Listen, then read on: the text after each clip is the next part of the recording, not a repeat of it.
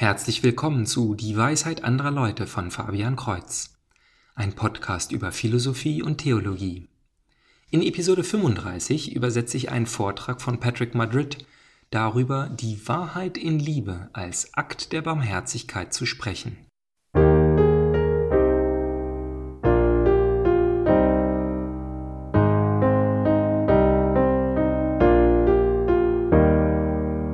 Der Titel meines Vortrags ist die Wahrheit in Liebe als Akt der Barmherzigkeit sprechen. Natürlich habe ich sofort auf diese drei Worte geachtet. Wahrheit, Liebe und Barmherzigkeit. Ich dachte darüber nach, was die Kirche über die Werke der Barmherzigkeit lehrt. Und wir haben natürlich von den körperlichen Werken der Barmherzigkeit gehört. Körperlich bedeutet, dass wir Barmherzigkeit tun. Hungernde ernähren, Nackte bekleiden und ähnliches. Das kommt direkt von den Lippen unseres Herrn, zum Beispiel in Matthäus Kapitel 25, wo er uns das Gleichnis von den Schafen und den Ziegen erzählt. Wir verstehen also, was es bedeutet, jemandem zu helfen, der in Not ist. Aber ich finde, wir reden und denken seltener über die geistigen Werke der Barmherzigkeit nach. Wenn ich also mein Stichwort aus dem Katechismus entnehme, dies ist Paragraph 2447, heißt es dort, die Werke der Barmherzigkeit sind Liebestaten, durch die wir unserem Nächsten in seinen leiblichen und geistigen Bedürfnissen zu Hilfe kommen, belehren, raten, trösten und ermutigen, sowie vergeben und geduldig ertragen, sind geistige Werke der Barmherzigkeit. Und all diese Werke der Barmherzigkeit können Sie unter dem Titel Die Wahrheit in Liebe als Akt der Barmherzigkeit sprechen einordnen. Daher passt jedes dieser Dinge, die wir aus Liebe für unseren Nächsten tun sollen, perfekt zu dem, was wir an diesem Wochenende hier tun, die Bedeutung von Apologetik zu lernen. Was bedeutet es, den Menschen die Wahrheit zu sagen? Wie macht man das? Wie sagt man jemandem die Wahrheit, der nicht glaubt, sie hätten die Wahrheit? Wie sagen Sie jemandem die Wahrheit, der der Meinung ist, dass Sie abergläubisch und antiwissenschaftlich und wahrscheinlich gewaltanfällig sind, wenn sich die Situation ergibt, weil sie an Gott glauben. Es gibt viele Leute da draußen, die das glauben. Ich glaube, Mark hat gestern Abend gesagt, er müsse seinen Vortrag überarbeiten, während die Statistik zuvor drei von zehn Jugendlichen war, die keinen Glauben mehr an Gott hatten, ist diese Zahl auf vier gestiegen. Ich wage zu sagen, wenn wir unsere Arbeit nicht gut machen, wird diese Zahl weiter steigen. Es gibt also eine Menge Leute da draußen, bei denen ihr Versuch, die Wahrheit in der Liebe auszusprechen, auf Zorn, Spott und Widerstand aller Art trifft. Und das ist nur ein Szenario. Es gibt viele Beispiele, bei denen wir aufgefordert sind, die Wahrheit zu sagen. Natürlich können wir den Herrn Jesus Christus als Lehrer und Vorbild nehmen, der sagte, Ich bin der Weg, die Wahrheit und das Leben. Er sagte, Ihr werdet die Wahrheit kennen und die Wahrheit wird euch frei machen. Und ich denke, es ist nicht weit hergeholt zu sagen, dass unser Herr über die Freiheit von der Sklaverei der Sünde, der Sklaverei der Sucht und dem Laster, der Sklaverei in dem, was Papst Benedikt XVI. so berühmt die Diktatur des Relativismus nannte, sprach. Wir leben jetzt in einer sehr relativistischen Gesellschaft, nicht wahr? Wo die Leute sagen, das ist vielleicht deine Wahrheit, aber nicht meine Wahrheit. Oder belästige mich nicht mit deiner Moral. Warum nicht? Weil ich nicht daran glaube, anderen die eigene Moral aufzudrängen.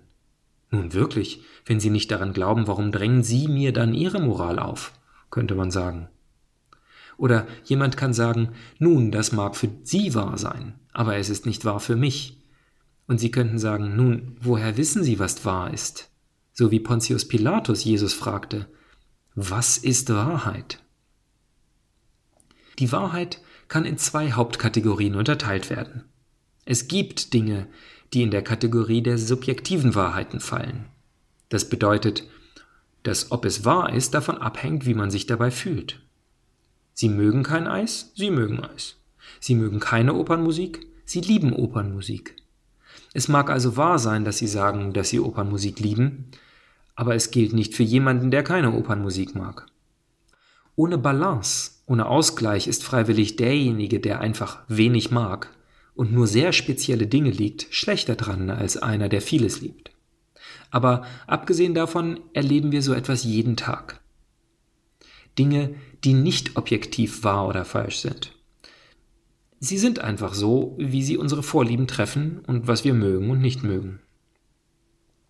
Aber dann gibt es diese Kategorie von objektiven Wahrheiten. Die gelten unabhängig davon, wie man sich dabei fühlt. 2 plus 2 ist gleich 4, ob Sie dies für fair halten oder nicht. Und selbst wenn Sie hartnäckig darauf bestehen, dass 2 plus 2 gleich 5 sein sollte, wird sich das Finanzamt mit Ihnen ziemlich energisch auseinandersetzen. Oder wenn Sie mit dem Gravitationsgesetz nicht einverstanden sind und Sie sagen, das ist nicht fair, ich glaube nicht an das Gravitationsgesetz. Nun, wenn Sie aus einem Fenster im dritten Stock steigen, wenn sie nicht nur dem Boden, sondern auch der Realität gegenüberstehen, dass sie sich geirrt haben und dass das Gesetz der Schwerkraft wahr ist. Es gibt also diese objektiven Wahrheiten. Das ist wirklich das, worüber wir hier reden, zumindest in meinem Vortrag heute Morgen. Wie gehen Sie vor, um die Wahrheit im objektiven Sinne mit Menschen zu teilen, die gesellschaftlich dazu neigen, alles als rein subjektiv zu betrachten? Im Grunde ist es nur, was ich will oder was ich nicht will, was ich gut finde oder was ich nicht gut finde. Was sind also einige der Hindernisse, um die Wahrheit in Liebe auszusprechen? Eines davon, und ich denke, dass dies eins der häufigsten Hindernisse ist, ist die Apathie. Ich weiß, dass Sie darunter leiden, ich leide darunter, wir alle, vielleicht mit Ausnahme von Scott Hahn, erleben Apathie, wenn es um Gelegenheiten geht, den Glauben zu teilen. Manchmal möchte man einfach nicht gestört werden. Apathie, so scheint mir, ist einfach eine Form von Faulheit. Wie der Pater es gestern Abend erklärt hat, weder heiß noch kalt. Ich möchte nicht gestört werden. Es kann verschiedene Formen annehmen, und es ist für jeden von uns anders. Wenn Sie das Gefühl haben, dass es eine Gelegenheit gibt, in der Sie die Wahrheit in Liebe aussprechen könnten, könnte dagegen die Angst sein oder Apathie, dann könnten Sie denken, ich werde es nächstes Mal tun. Natürlich wissen wir nicht, ob es ein nächstes Mal gibt.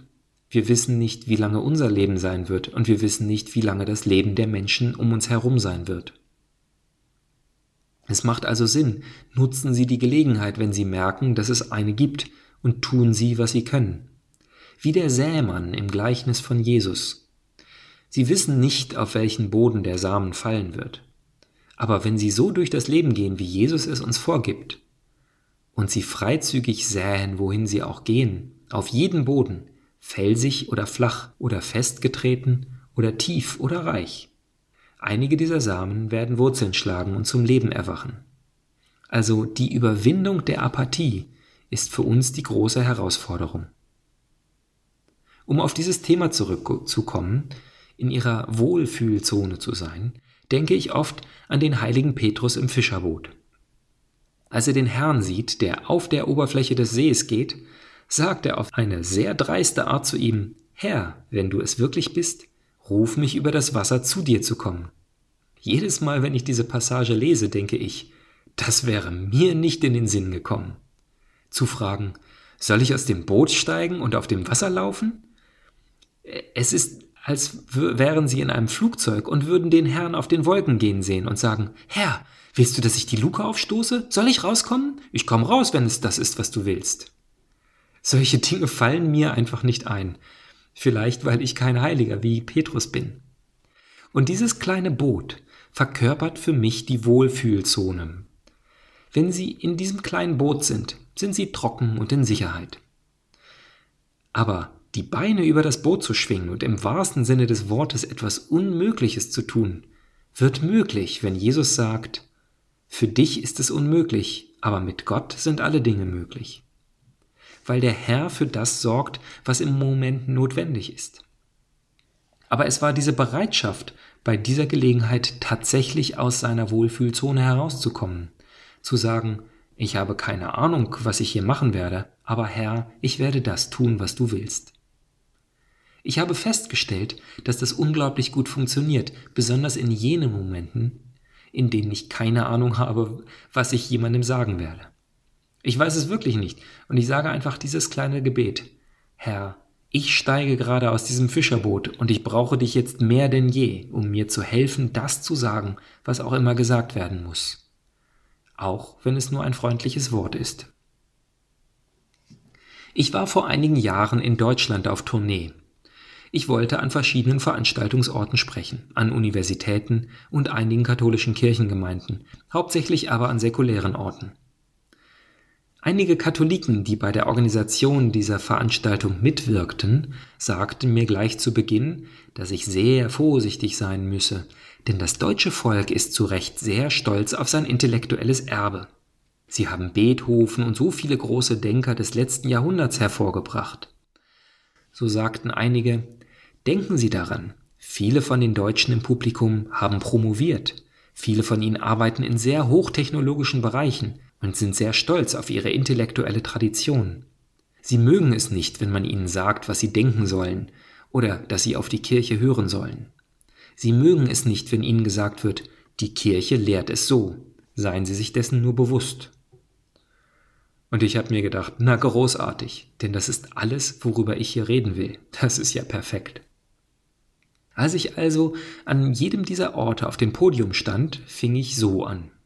Ich sagte, ich bin Amerikaner. Ich bin offensichtlich kein Deutscher und nehme nicht an, mit Ihnen über irgendetwas in Ihrer Kultur zu sprechen, weil ich hier zu Gast bin.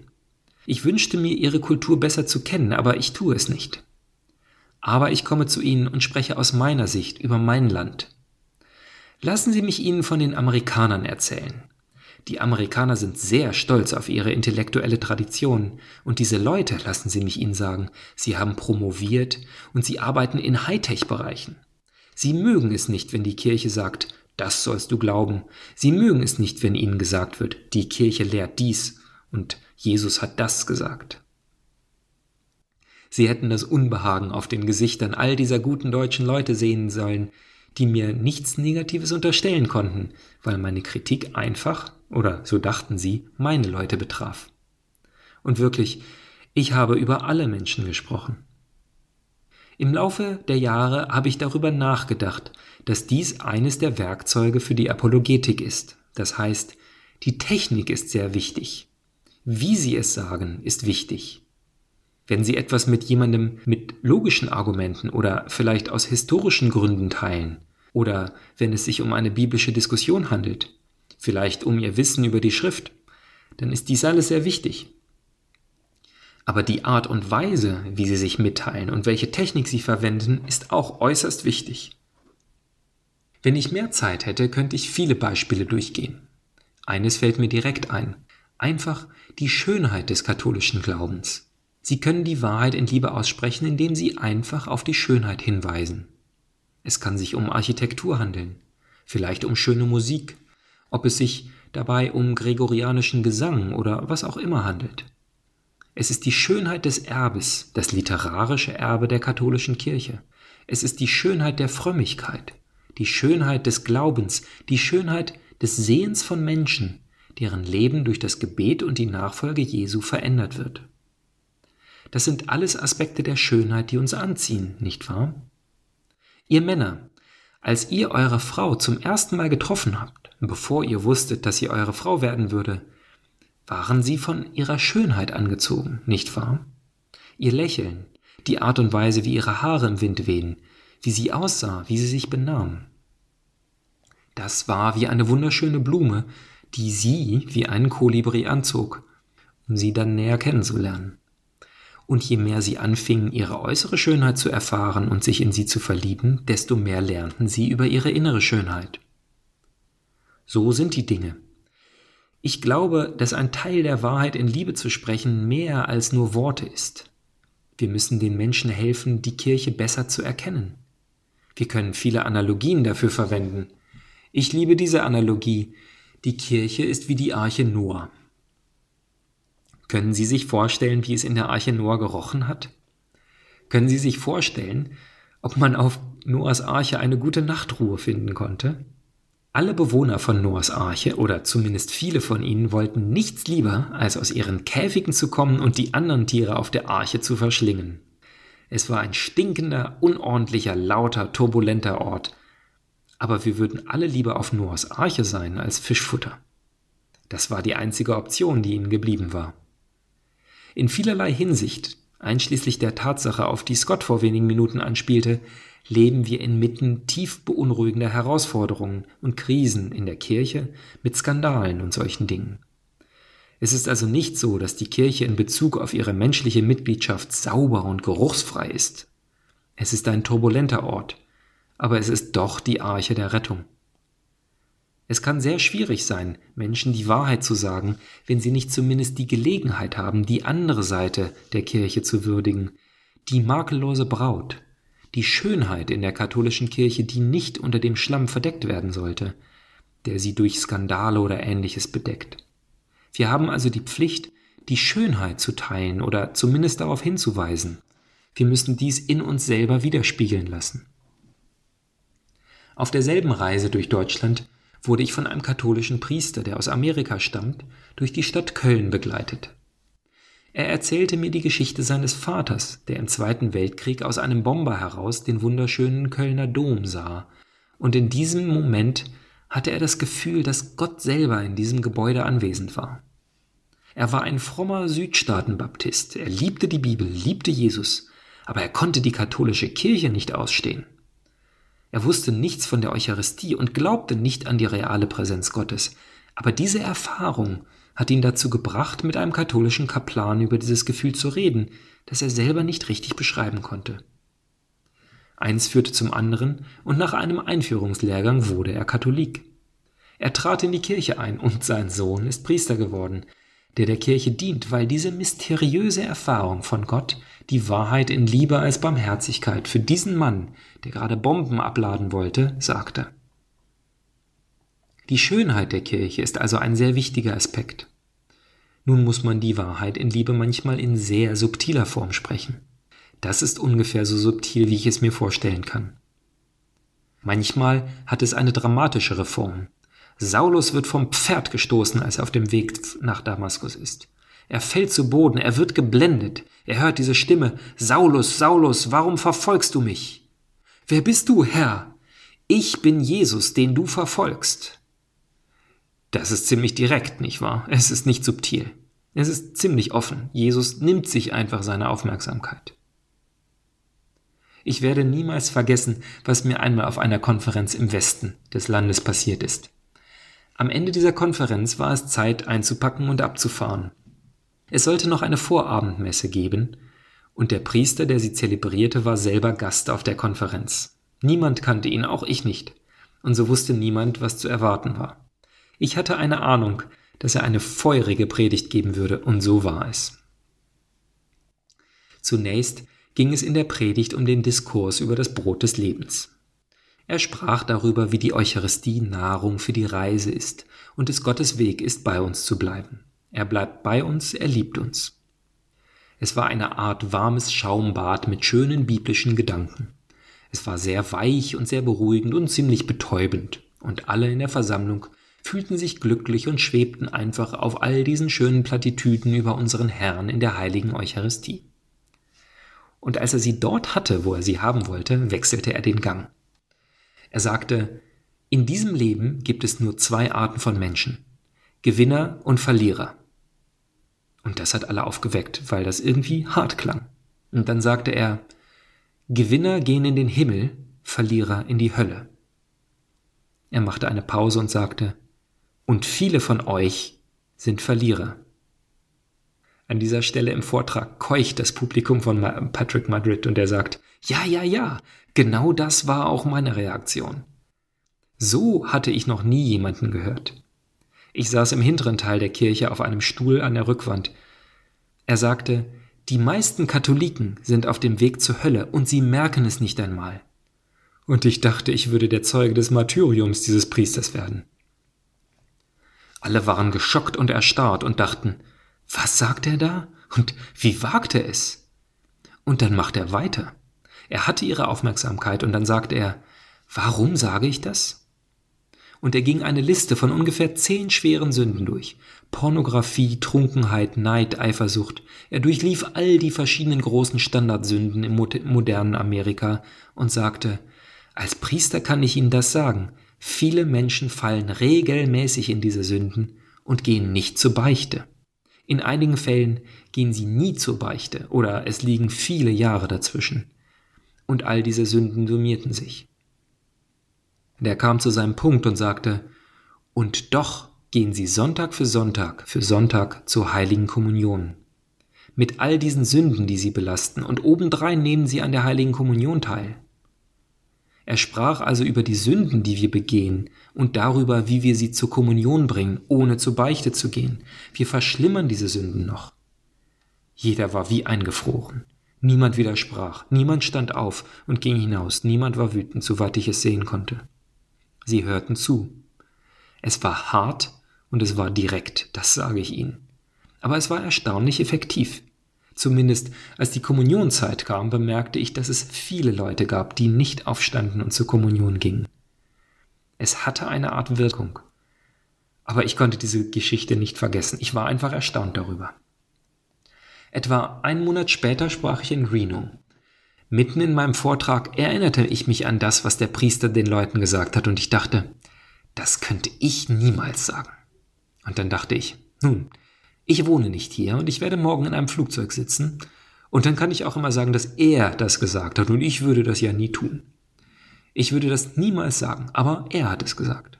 Also erzählte ich denen die Geschichte genauso, wie ich sie gerade ihnen erzählt habe, und die Reaktion war ähnlich, keuchen und kichern und so etwas. Als alles vorbei war, kam eine Frau von ganz hinten im Auditorium zu mir. Sie war sehr gut gekleidet, Sie war, ich weiß nicht, vielleicht Ende 30, vielleicht 40 Jahre alt. Sie schien jemand zu sein, der im Geschäft sehr erfolgreich war, vielleicht eine Ärztin. Sie kam zu mir und sagte mit sehr besorgtem Gesichtsausdruck, diese Geschichte, die Sie da erzählt haben, was der Priester gesagt hat. Und ich sagte, ja, das war schon ganz schön dickes Ding. Sie sagte, er hat mich beschrieben. Und ich fragte, wirklich? Und sie sagte, ja, ich habe noch nie darüber nachgedacht. Ich begehe eine ganze Reihe dieser Sünden und ich erinnere mich nicht einmal, wann ich das letzte Mal bei der Beichte war. Und ich gehe jeden Sonntag zur Kommunion. Jetzt merke ich, dass ich auf dem Weg in die Hölle bin. Was kann ich machen?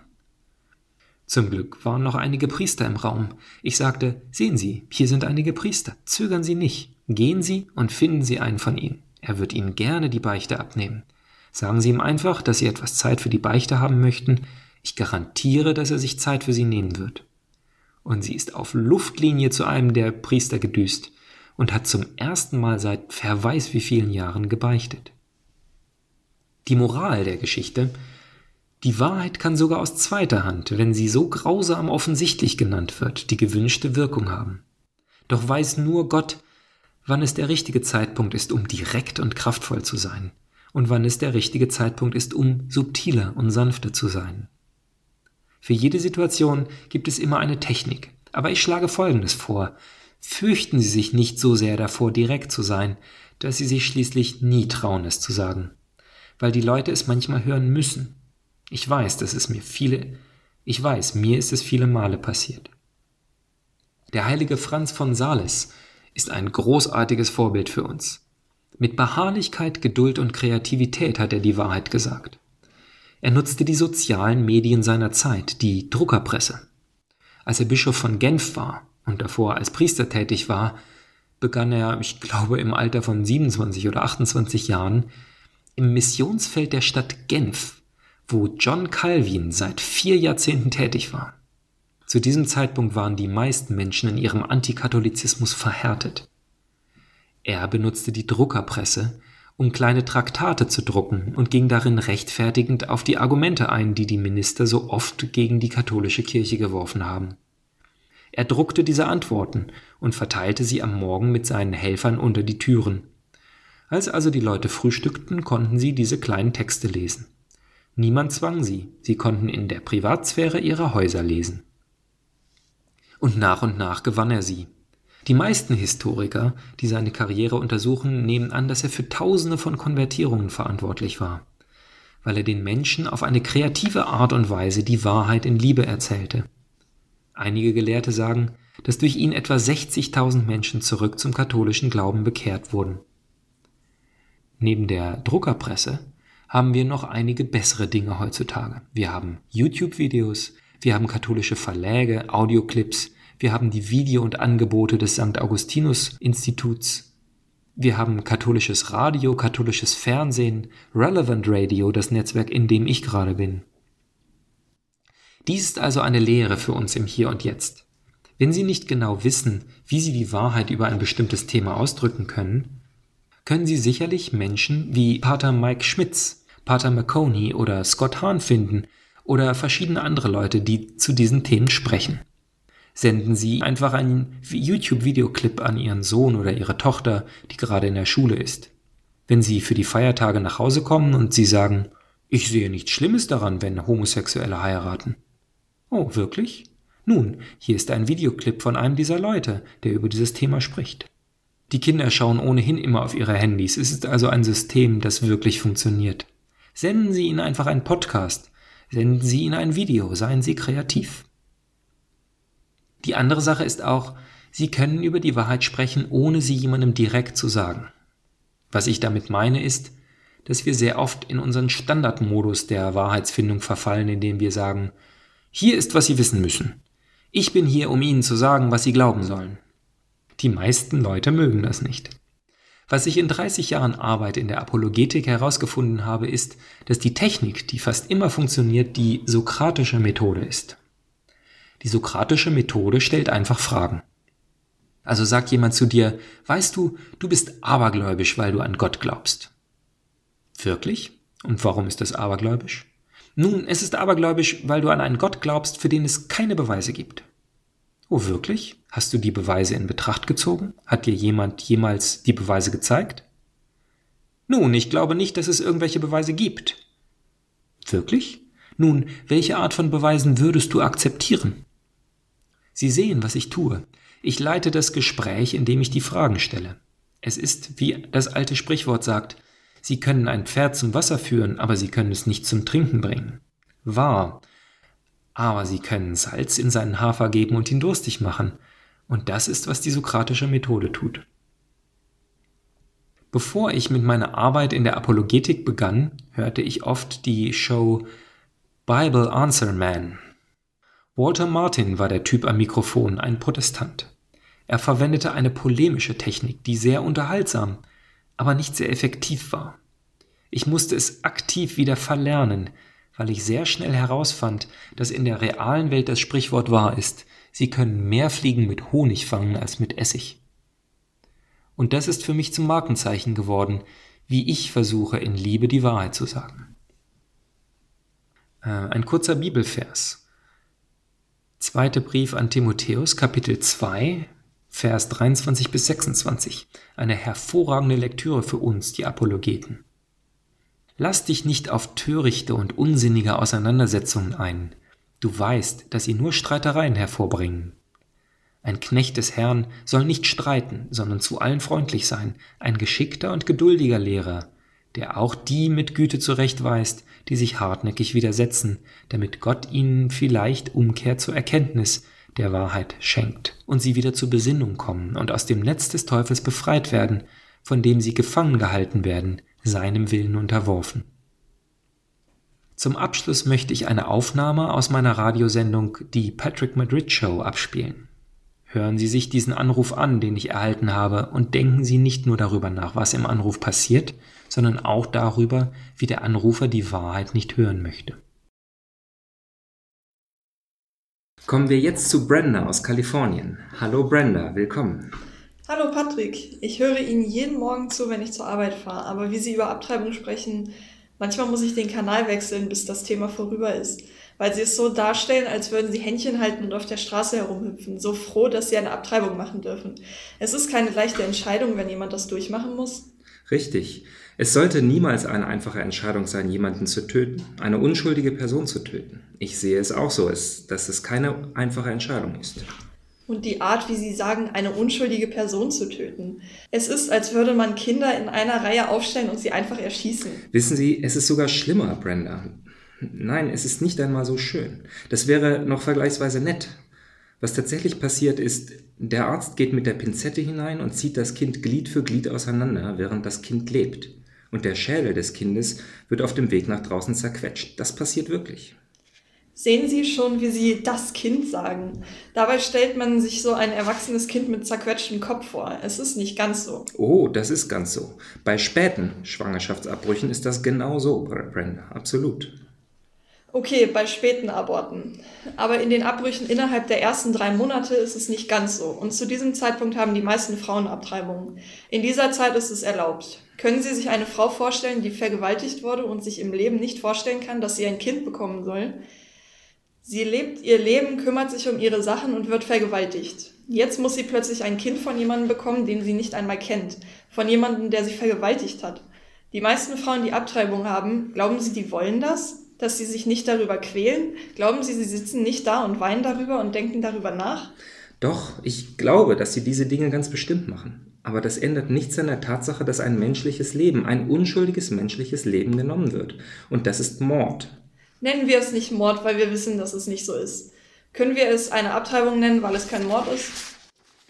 Naja, Brenda, ich gebe zu, dass es legal ist. Aber die Sklaverei war auch legal. Dass Frauen kein Wahlrecht haben, war in diesem Land legal. Aber würden Sie sagen, dass es okay war, nur weil es legal war? Nein, aber darüber reden wir nicht. Brenda, Sie haben das Thema Legalität angesprochen. Sie sagten, wir können es nicht Mord nennen, weil es legal ist. Ich führe Ihr Argument also einfach zu einer logischen Schlussfolgerung. Sie sagen, dass es rechtens ist, weil es legal ist. Ich sage nur, dass Sklaverei und beschränktes Wahlrecht früher legal waren. Aber ich denke, dass wir uns beide einig sind, dass keines dieser Dinge in Ordnung ist, oder? Nein, aber ich möchte nicht in dieses Thema springen, denn das würde Ihre ganze Show aufbrauchen. Nein, das würde es nicht. Sie, Brenda, brauchen nur die Tatsache anzuerkennen, dass Sie Logik selektiv verwenden. Sie sagten gerade, dass dies nicht als Mord bezeichnet werden sollte, weil es legal ist. Ich benutze Ihr Argument, um zu sagen, dass es andere Dinge gibt, die legal sind, wie Sklaverei. Aber das hat sie nicht richtig gemacht. Es ist immer noch falsch, einen Sklaven zu besitzen, obwohl es legal war. Es ist immer noch falsch, ein ungeborenes Kind zu ermorden, obwohl es legal ist. Das ist der Punkt, den ich mache.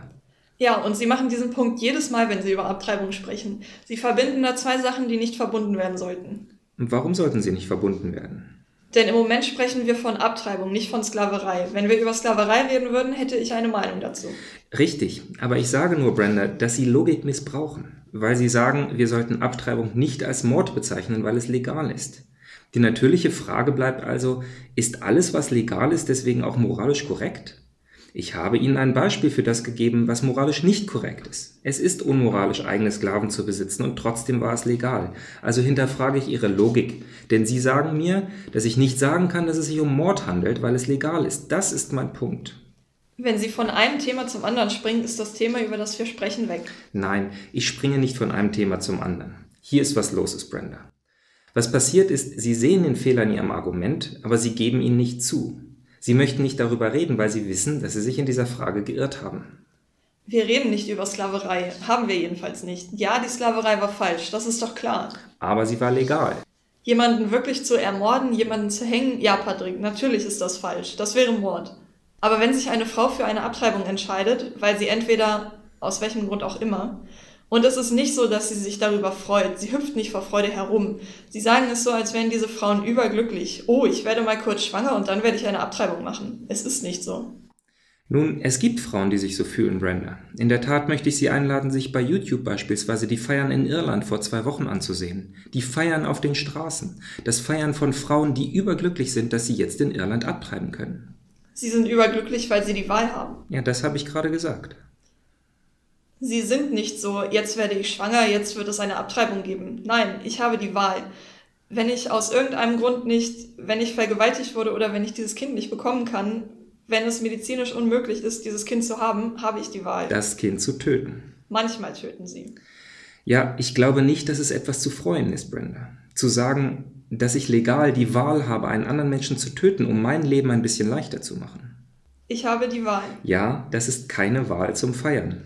Da stimmen Sie und ich nicht überein. Und ich wünschte, Sie hätten die Toleranz, wie Sie immer im Radio sagen, weil ich Ihnen jeden Morgen zuhöre. Und ich stimme dem, was Sie sagen, 99 Prozent der Zeit zu. Außer bei diesem Thema. Ich verstehe es.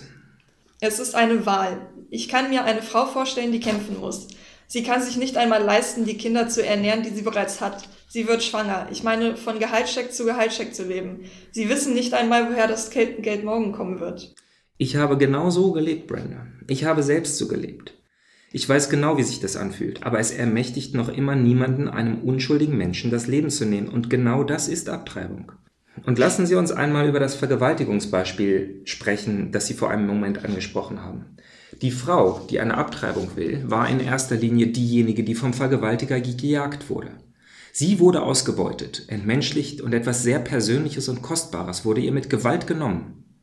Und wenn sie den Kreislauf der Gewalt mit einer Abtreibung vollendet, dann tut sie das Gleiche dem ungeborenen Kind an, das genauso unschuldig ist wie sie. Das Richtige zu tun ist manchmal schwierig, aber ich kenne einige Frauen, die es so gemacht haben. Sie haben gesagt, ich kann jetzt kein Kind haben und werde das Kind zur Adoption freigeben. Es sind noch etwa 60 Sekunden im Gespräch, aber Sie haben den Großteil gehört. Sie sehen, dass sie sich nicht wirklich mit dem von ihr selber angesprochenen Thema auseinandersetzen wollte. Es ist offensichtlich ein sehr schwieriges Thema. Und ich habe die ganze Zeit gebetet, als ich mit dieser Dame sprach, Herr, hilf mir hier das Richtige zu tun. Nun, das glückliche Ende war nicht, dass die Anruferin plötzlich beschloss, mir zuzustimmen. Sie beendete den Anruf genauso uneins mit mir wie zuvor. Aber gleich darauf folgten zwei weitere Anrufe, beide Frauen, die beide vergewaltigt worden waren. Eine von ihnen, als sie 18 Jahre alt und obdachlos war, die andere, als sie eine junge Krankenpflegestudentin am College war. Die erste Frau bezeugte die Schönheit ihrer Tochter. Sie hatte damals beschlossen, sie zu behalten. Sie zog ihre Tochter groß und feierte gerade an diesem Tag ihren 42. Geburtstag. Viele Enkelkinder und diese Mutter, die im Alter von 18 Jahren vergewaltigt wurde, feierten dort, und sie sprach darüber zu einem nationalen Publikum. Die nächste Dame sagte, dasselbe passierte mir und ich gab mein Kind zur Adoption frei. Und dann beschrieb sie, wie Gott ihr später im Leben wunderbare Heilung gab, als sie mit dem inzwischen erwachsenen Sohn, den sie zur Adoption abgegeben hatte, wiedervereinigt wurde. Beide Frauen sagten, ich wusste, dass es falsch war, auch nur daran zu denken, dieses ungeborene Kind zu töten. Also haben Sie an diesem Tag den Prozess für mich abgeschlossen. Sie sprachen die Wahrheit in Liebe. Und ich werde überhaupt nicht überrascht sein, wenn jemand die Show zu einem späteren Zeitpunkt anruft und sagt, ich hatte an eine Abtreibung gedacht und ich habe mir die Show angehört und ich habe diesen Anruf gehört und jetzt lebt mein Baby und es geht ihm gut, weil ich von diesen Frauen die Wahrheit gehört habe. Denken Sie darüber nach. Soweit der Vortrag von Patrick Madrid. Besonders möchte ich mich bei Jenny bedanken, die mir ihre Stimme als Brenda im Anruf geliehen hat. Wenn Sie jetzt denken, die Frau hatte doch recht und Patrick Madrid hat genervt, dann schreiben Sie mir doch bitte ein gutes Argument an dwal.fabian-kreuz.de. Also bis zum nächsten Mal, Gottes Segen.